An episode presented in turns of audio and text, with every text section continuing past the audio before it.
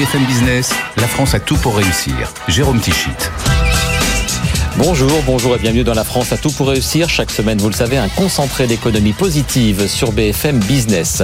Et au sommaire cette semaine, eh bien, nous irons au De Magot. Depuis plus d'un siècle, c'est l'un des plus célèbres établissements parisiens en plein cœur du quartier de Saint-Germain-des-Prés. C'est bien sûr un café littéraire, un restaurant, mais aussi une marque qui désormais se décline à l'étranger et qui va même sur le terrain des produits dérivés. Nos invités pour parler de cette PME familiale, Catherine Mativa, la présidente des De Magot, et Jacques Vergniaud, c'est le directeur de la marque. Au sommaire également cette semaine, la fabrique Abeille Assurance qui depuis 2016 met à l'honneur, accompagne et soutient des projets à impact pour nous parler de l'édition 2023 et évoquer quelques brillants lauréats des éditions passées. J'ai le plaisir de recevoir en plateau Philippe Michel Labrosse, le directeur général d'Abeille Assurance. Enfin, nous allons parler dans un très court instant des Jeux Olympiques de Paris 2024. C'est dans dix mois. Ce sera, on l'espère, une formidable opportunité économique pour la France avec de très nombreux emplois à la clé.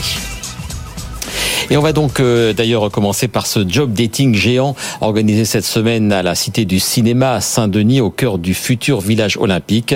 Beaucoup de recruteurs et surtout beaucoup de candidats qui ont répondu présent pour tenter de décrocher un boulot dans ce qui sera aussi un événement économique majeur pour la France. Sur place donc à ce job dating, le reportage de Raphaël Couder.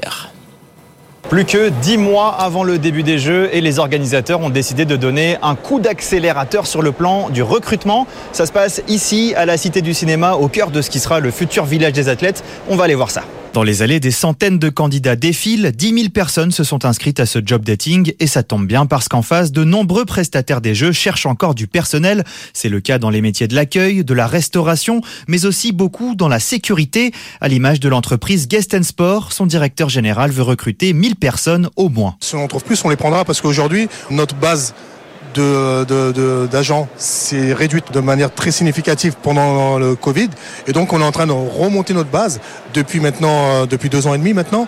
Et donc, on va rechercher le plus de personnel possible pour pouvoir délivrer des prestations. En tout, une cinquantaine d'employeurs sont présents ici. Des grands groupes comme Sodexo qui recrutent 6000 personnes, mais aussi de plus petites entreprises et évidemment le comité d'organisation des Jeux Olympiques qui cherche encore du monde. Ça, c'est ce que nous expliquait Marie Barsac, la directrice exécutive de l'impact et de l'héritage des on va passer de 1700 aujourd'hui à 4000 en juin. Donc vous voyez qu'on va avoir de forts besoins de recrutement.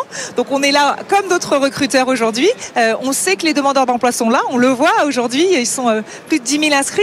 Donc on n'est pas inquiet sur euh, notre capacité à pouvoir recruter. 16 000 postes sont à pourvoir en tout, principalement des CDD. Mais ce que promettent les organisateurs, c'est que cette expérience olympique sera valorisée sur un CV par de futurs recruteurs.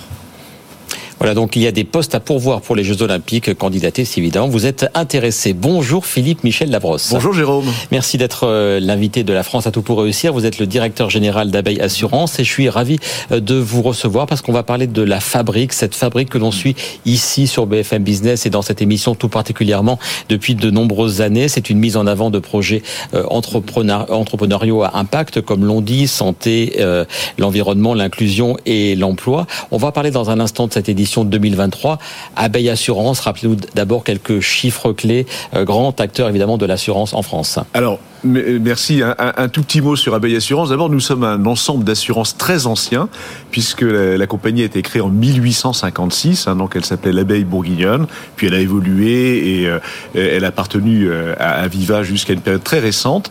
Euh, et nous nous sommes portés acquéreurs de cet ensemble donc il y a deux ans. Nous, c'est le groupe AMA, donc qui est un groupe de l'économie sociale, donc qui est, composé principalement donc de, de la Massif et des mutuelles Aesio. Quelques chiffres clés sur le nombre de clients, sur les collaborateurs Alors, chiffres clés, euh, c'est 3 millions de clients euh, à travers la France. C'est de larges réseaux de distribution, notamment notre réseau d'agents généraux. On a euh, quasiment 1000 agents généraux à travers l'ensemble du territoire national. Et c'est 4300 collaborateurs aujourd'hui, donc au service de ces 3 millions de clients. On en vient à cette fabrique qui, depuis 2016, met à l'honneur, donc on l'a dit, des projets à impact. Cette année, pour cette édition 2023, combien d'entrepreneurs ont euh, candidaté et où en est-on en cette fin septembre, début octobre sur le, le processus de désignation? Alors la première phase, c'était avant l'été, donc ça c'était de mai à, mi-juillet, donc on a remonté pas moins de 900 dossiers, quasiment 900 dossiers. donc c'est dire qu'il y a beaucoup de projets à impact. Hein. ce sont des l'impact envisagé, c'est un impact social, environnemental, donc sur aussi sur le sociétal. Donc et là on est dans la deuxième phase, donc où donc mi-septembre les cinq jurys régionaux, parce qu'on est organisé de, manière régionale. Le centre-ouest, le centre-sud-est, l'Île-de-France et les dom ensemble, le nord-est et le sud-ouest. Exactement, exactement. Donc on sélectionné euh, ceux qui vont concourir pour la dernière phase et qui sont déjà lauréats. Donc euh, il y a 15 dossiers, donc euh, trois dossiers par région. Et donc eux ont déjà gagné la dotation de soutien qui sera comprise entre 40 et, 50 000 euros. Mais la deuxième phase arrive maintenant. Et cette phase est très importante puisqu'il y a une phase qui va donc amener à une donc un, prix grand public, mhm. donc qui est organisé donc par le Média Positif. Donc on peut concourir. enfin aujourd'hui on peut donner son avis, voter pour l'un de ces projets. Il suffit d'aller sur, le site. du Média Positif et ça donc jusqu'au 12 octobre. Hein, exactement, exactement. Et ça c'est une nouveauté de 2023, c'est ce prix du, du public en plus exactement. des prix qui sont là depuis depuis quelques années. Qui donne une dotation supplémentaire de 25 000 euros, donc c'est pas, négligeable, et qui est également accompagné par une dotation euh, interne abeille. Donc on a notre propre public interne abeille qui va également donner en fait une dotation de, de 25 000 euros. Donc deux prix du public et puis le schéma plus classique, les, euh, les prix plus euh, traditionnels. Donc ils vont être remis lors de la soirée du 17 octobre. Et là donc il y a le premier prix qu'on appelle le prix coup de cœur et ensuite deux et troisième prix. Hein, c'est Exactement. Et là c'est le grand prix. Hein, c'est celui qui l'an dernier a vu Épure donc être le lauréat de l'année. Et là c'est un prix qui est très conséquent, et qui est évidemment cumulable avec les autres prix, mais qui euh, euh, atteint donc 100 000 euros, ce qui fait que euh, celui qui coche toutes les cases, en fait, sera soutenu à hauteur de 210 000 euros, ce qui est un effort très important pour permettre vraiment l'amorçage, le développement en fait de, de ces projets. Et justement, la, la fabrique, c'est évidemment de l'argent. On, on, a parlé de ces sommes importantes, mais c'est aussi, vous le disiez, de l'accompagnement, du soutien pour ceux qui le qui le souhaitent par vous ou vos partenaires ou vos filiales, il y a vraiment tout un accompagnement des lauréats sélectionnés. Exactement. Bah, je crois que le bon exemple, vous les connaissez. Hein, c'est, je crois que vous les avez reçus d'ailleurs euh, ici. C'est Épure. Absolument. le lauréat donc de 2022. Euh, exactement. Donc c'est deux garçons euh, formidables, hein, Colin Gallois et, et Lancelot Durand.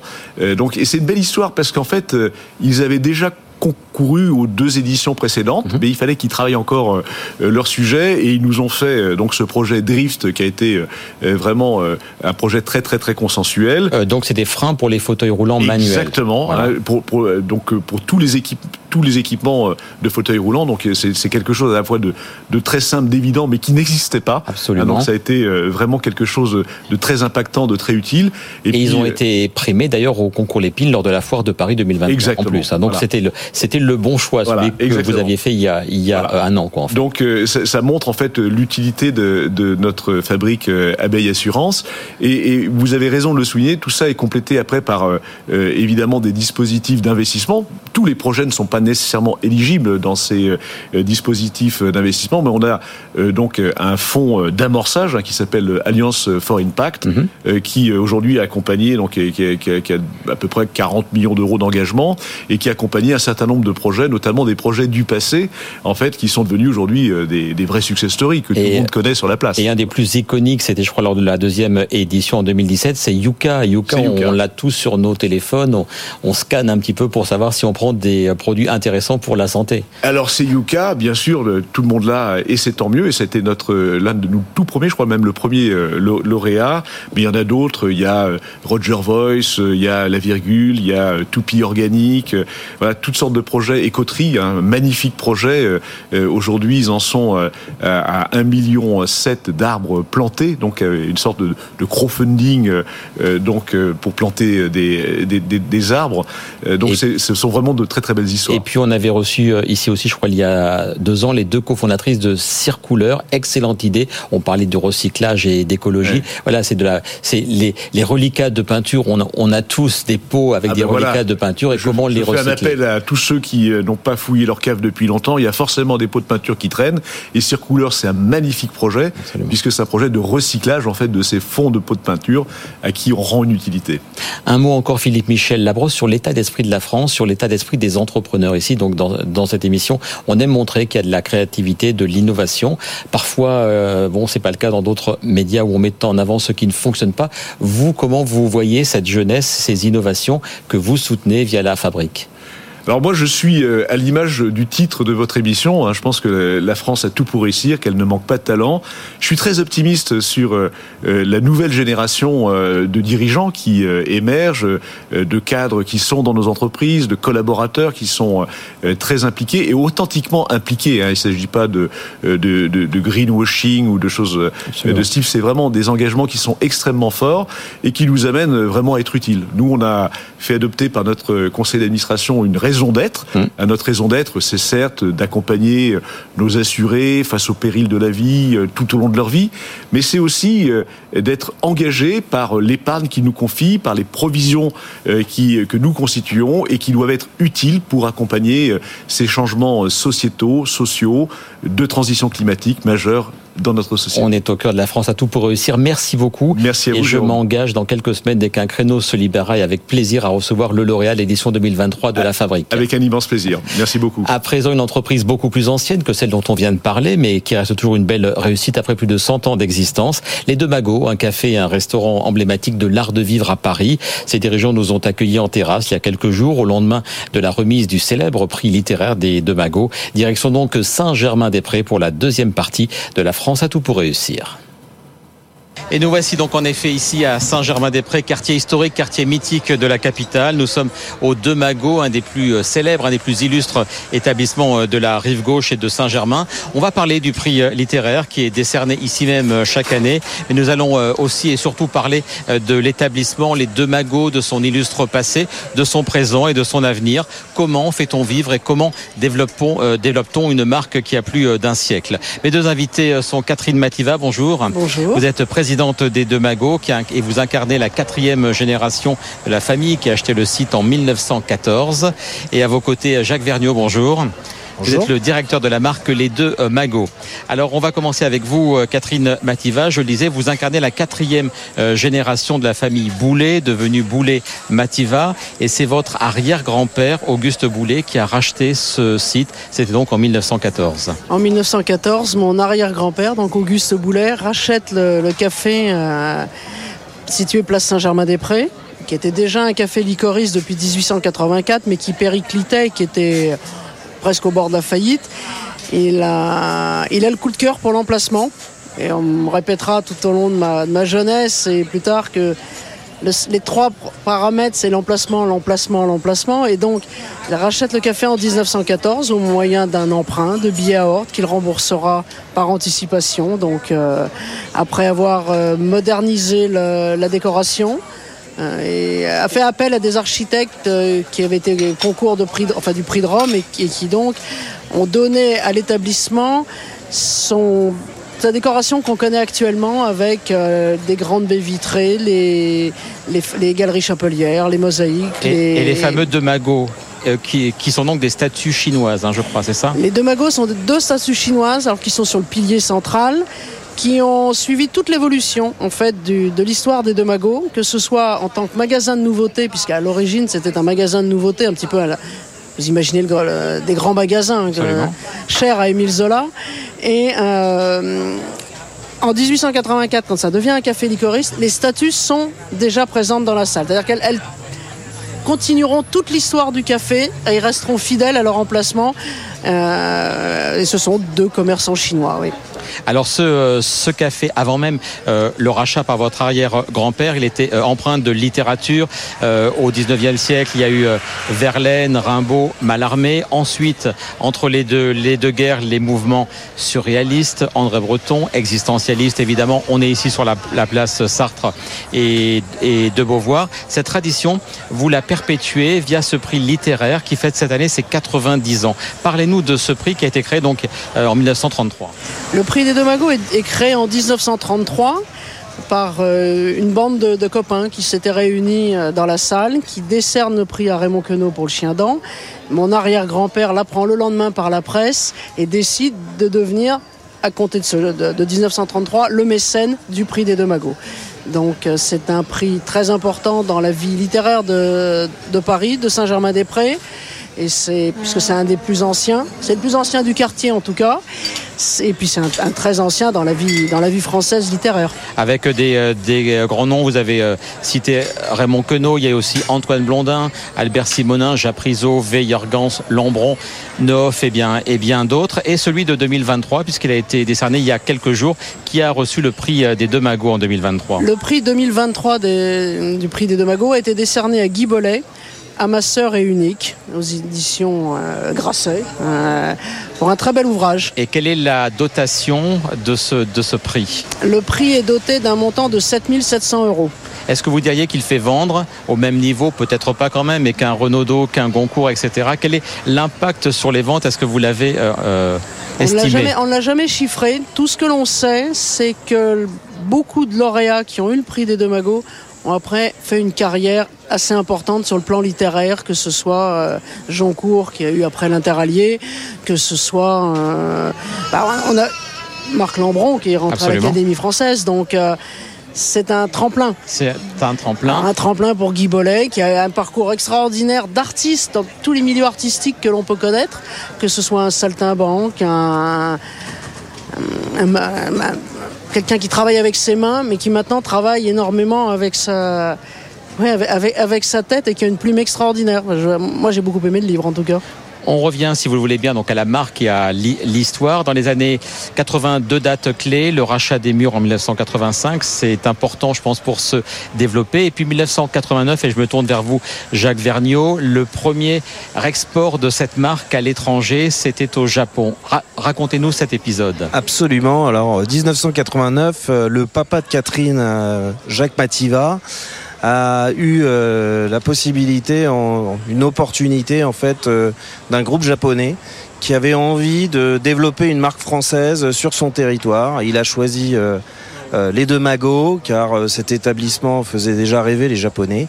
Et c'est comme ça, en fait, par une opportunité, que euh, les deux magots se sont ouverts dans le centre culturel de Tokyo, qui s'appelle le Bunkamura, à Shibuya. C'est un établissement qui existe encore, et est-ce que vous, en avez fait un copier-coller, ou est-ce qu'il a fallu adapter? Alors, c'est absolument. il existe toujours. Il est en travaux actuellement parce qu'il y a une rénovation dans le cadre, en fait, vous savez, des, les immeubles ont des euh, normes sismiques euh, et donc on arrive à 35 ans d'âge. Donc évidemment, là il y a des travaux, mais sinon euh, ce n'est pas un copier-coller. On n'a jamais eu la volonté, et on vous expliquera ça. aucune volonté de faire des copier-coller en fait sur les sites à l'international, puisqu'on est dans un dans un dans une architecture vraiment beaucoup très moderne, euh, avec un architecte qui nous a aidé, Jean-Michel Villemotte, mhm. qui est un grand architecte français, euh, qui euh, nous a permis en fait vraiment d'adapter le concept des deux magots au style architectural japonais et aussi à la culture du pays très important pour nous. Et puis un grand saut dans le temps, on passe en 2023.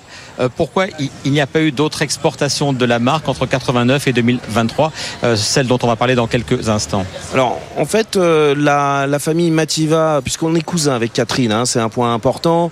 Euh, moi, je suis arrivé en 2016. On a eu la volonté, en fait, avec Catherine, de développer et d'accélérer euh, notre développement à l'international. Donc, euh, il n'y a pas eu d'opportunité, de volonté euh, stratégique de développer la marque à l'international euh, avant, avant cette date. Et depuis 2016, en fait, on a accéléré notre stratégie de développement à l'international. Et donc, Et là, 2023, en 2023, euh, c'est- une année clé. voilà, parce qu'en fait, de, de 2016 à 2023, bon, on a connu quand même quelques années un peu euh, compliquées entre le les Covid, attaques, évidemment, bah, les attaques des attentats, terrorisme, puis les, le- les gilets jaunes, et puis tout un tas de, de séries.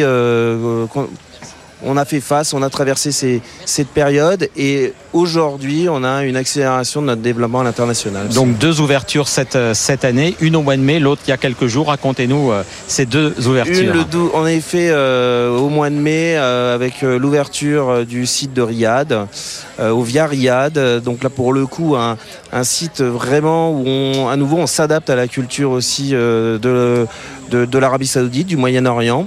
Notre vraie volonté, hein, c'est surtout donc pas ce copier-coller, comme je vous le disais tout à l'heure.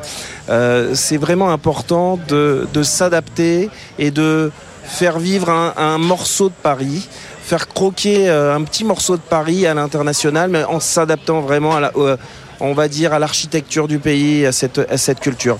Et donc très récemment, euh, on a euh, l'ouverture à Brésil. Sao Paulo, au Brésil. On en est très très fiers. C'est un merveilleux projet. Vous vouliez rajouter Je voulais euh, un- dire un que mot, chaque Catherine lieu est singulier. Euh, Jacques disait qu'effectivement, euh, jamais de copier-coller. L'âme centrale, c'est l'établissement parisien. Mais à aucun moment, quand on va à l'international, c'est effectivement pour faire euh, emporter un, mythe à emporter et à euh, faire vivre un peu d'art de vivre Paris à, à l'extérieur, mais à aucun moment ne retrouver euh, des éléments tellement copier-coller de Paris.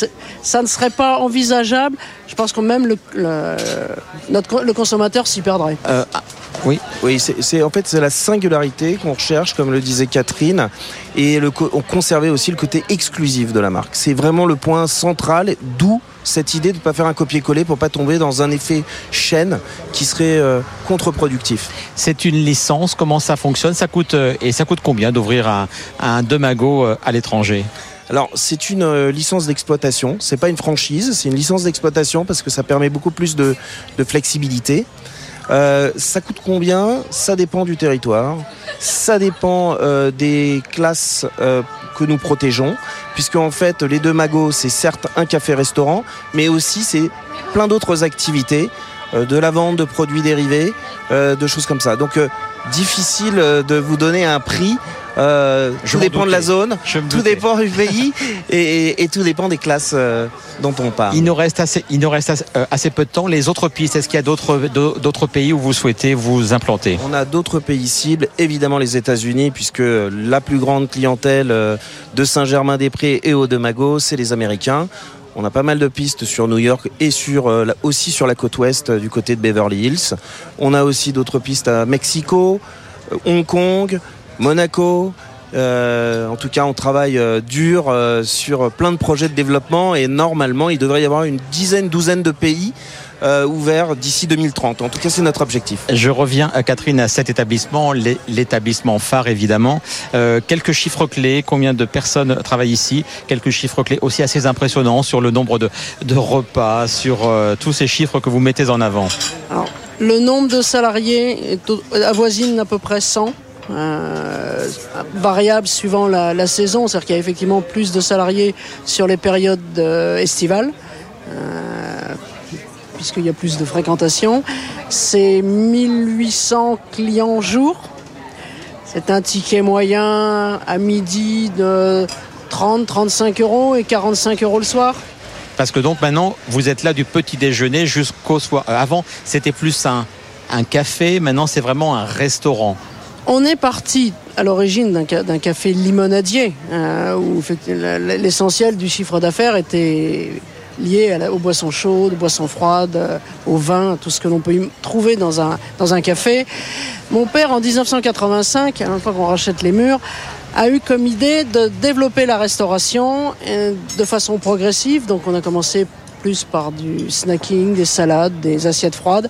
Et au fur et à mesure des années, on a augmenté la partie euh, purement restauration, avec une accélération dans les années 2005, 2007, 2000, dans ces années-là où effectivement on fait nettement plus de restauration puisque c'est 50% du chiffre d'affaires maintenant. Et ça nous amène à un chiffre d'affaires d'à peu près combien C'était autour de 15 millions en 2022. Est-ce que la tendance est bonne pour 2023 La tendance reste identique. Reste à, à, peu près la même. On parlait du fait que ce lieu il est unique, vous voulez le maintenir unique en France, mais quels sont les relais de croissance en France? Est-ce que vous en avez quand même si vous ne voulez pas ouvrir d'autres de Mago on a deux axes en effet de développement. Le premier axe, c'est tout ce qui tourne autour des produits dérivés des coffrets cadeaux. Le deuxième axe, c'est euh, l'ouverture d'un comptoir, un comptoir de Mago pour développer la vente à emporter et la décliner après sur euh, des petits corners euh, dans des lieux stratégiques, zones commerciales ou zones aéroportuaires et justement pouvoir le proposer également à nos licenciés à l'étranger. Ça sera dans une phase 2. C'est évidemment en discussion. On aimerait, avant les Jeux Olympiques, ouvrir le premier, ouvrir un pilote. Euh, J'espère que ça va se faire. Évidemment, euh, ce qu'on cherche, c'est un local. Et là, comme le disait euh, en introduction Catherine, l'emplacement, l'emplacement, l'emplacement. Donc, euh, on prend le temps, mais euh, on est très confiant. Une toute dernière question, Catherine Mativa. Je disais, vous êtes la quatrième génération. Est-ce que la cinquième génération est déjà prête et déjà dans les, dans les tuyaux, si je puis dire? La cinquième génération existe puisque j'ai deux garçons. Et, et qui, ils sont prêts à reprendre? Dans oui. quelques temps, bien sûr. Oui, avec hein. chacun un domaine particulier. Il y en a un qui est probablement plus, euh, qui sera plus euh, tourné vers tout le côté littéraire, qui est très très emblématique et important pour la maison, et un autre qui sera beaucoup plus sur la gestion. Donc c'est parfait. C'est le bon équilibre parce que moi effectivement j'ai toujours été enfant unique, donc euh, mon père était enfant unique, ma grand-mère aussi. Donc là j'ai deux garçons qui vont pouvoir se euh, ça, assurer l'avenir. Voilà, On assurer a beaucoup parlé du passé, du présent, mais donc euh, l'avenir est assuré. Merci Catherine merci. Mativa, merci, merci beaucoup. Jacques merci Vergniaud de nous avoir accueillis donc euh, ici au Demago en plein cœur de Saint-Germain-des-Prés. La France a tout pour réussir est, est diffusée en télévision, en radio et bien sûr sur tous nos supports digitaux. La semaine prochaine, nous serons en duplex d'un tout autre quartier de Paris, le quartier de Bercy, à l'Accord Arena, à l'occasion de Big. C'est la neuvième édition du rendez-vous annuel de BPI France. On y parlera notamment industrie avec Dantex et de l'électroménager Made in Vendée, mais aussi de santé avec l'iPhone qui propose des messageries sécurisées dans le domaine médical. Je vous souhaite un bon week-end, une très belle journée et à très bientôt sur BFM Business. BFM Business, la France a tout pour réussir.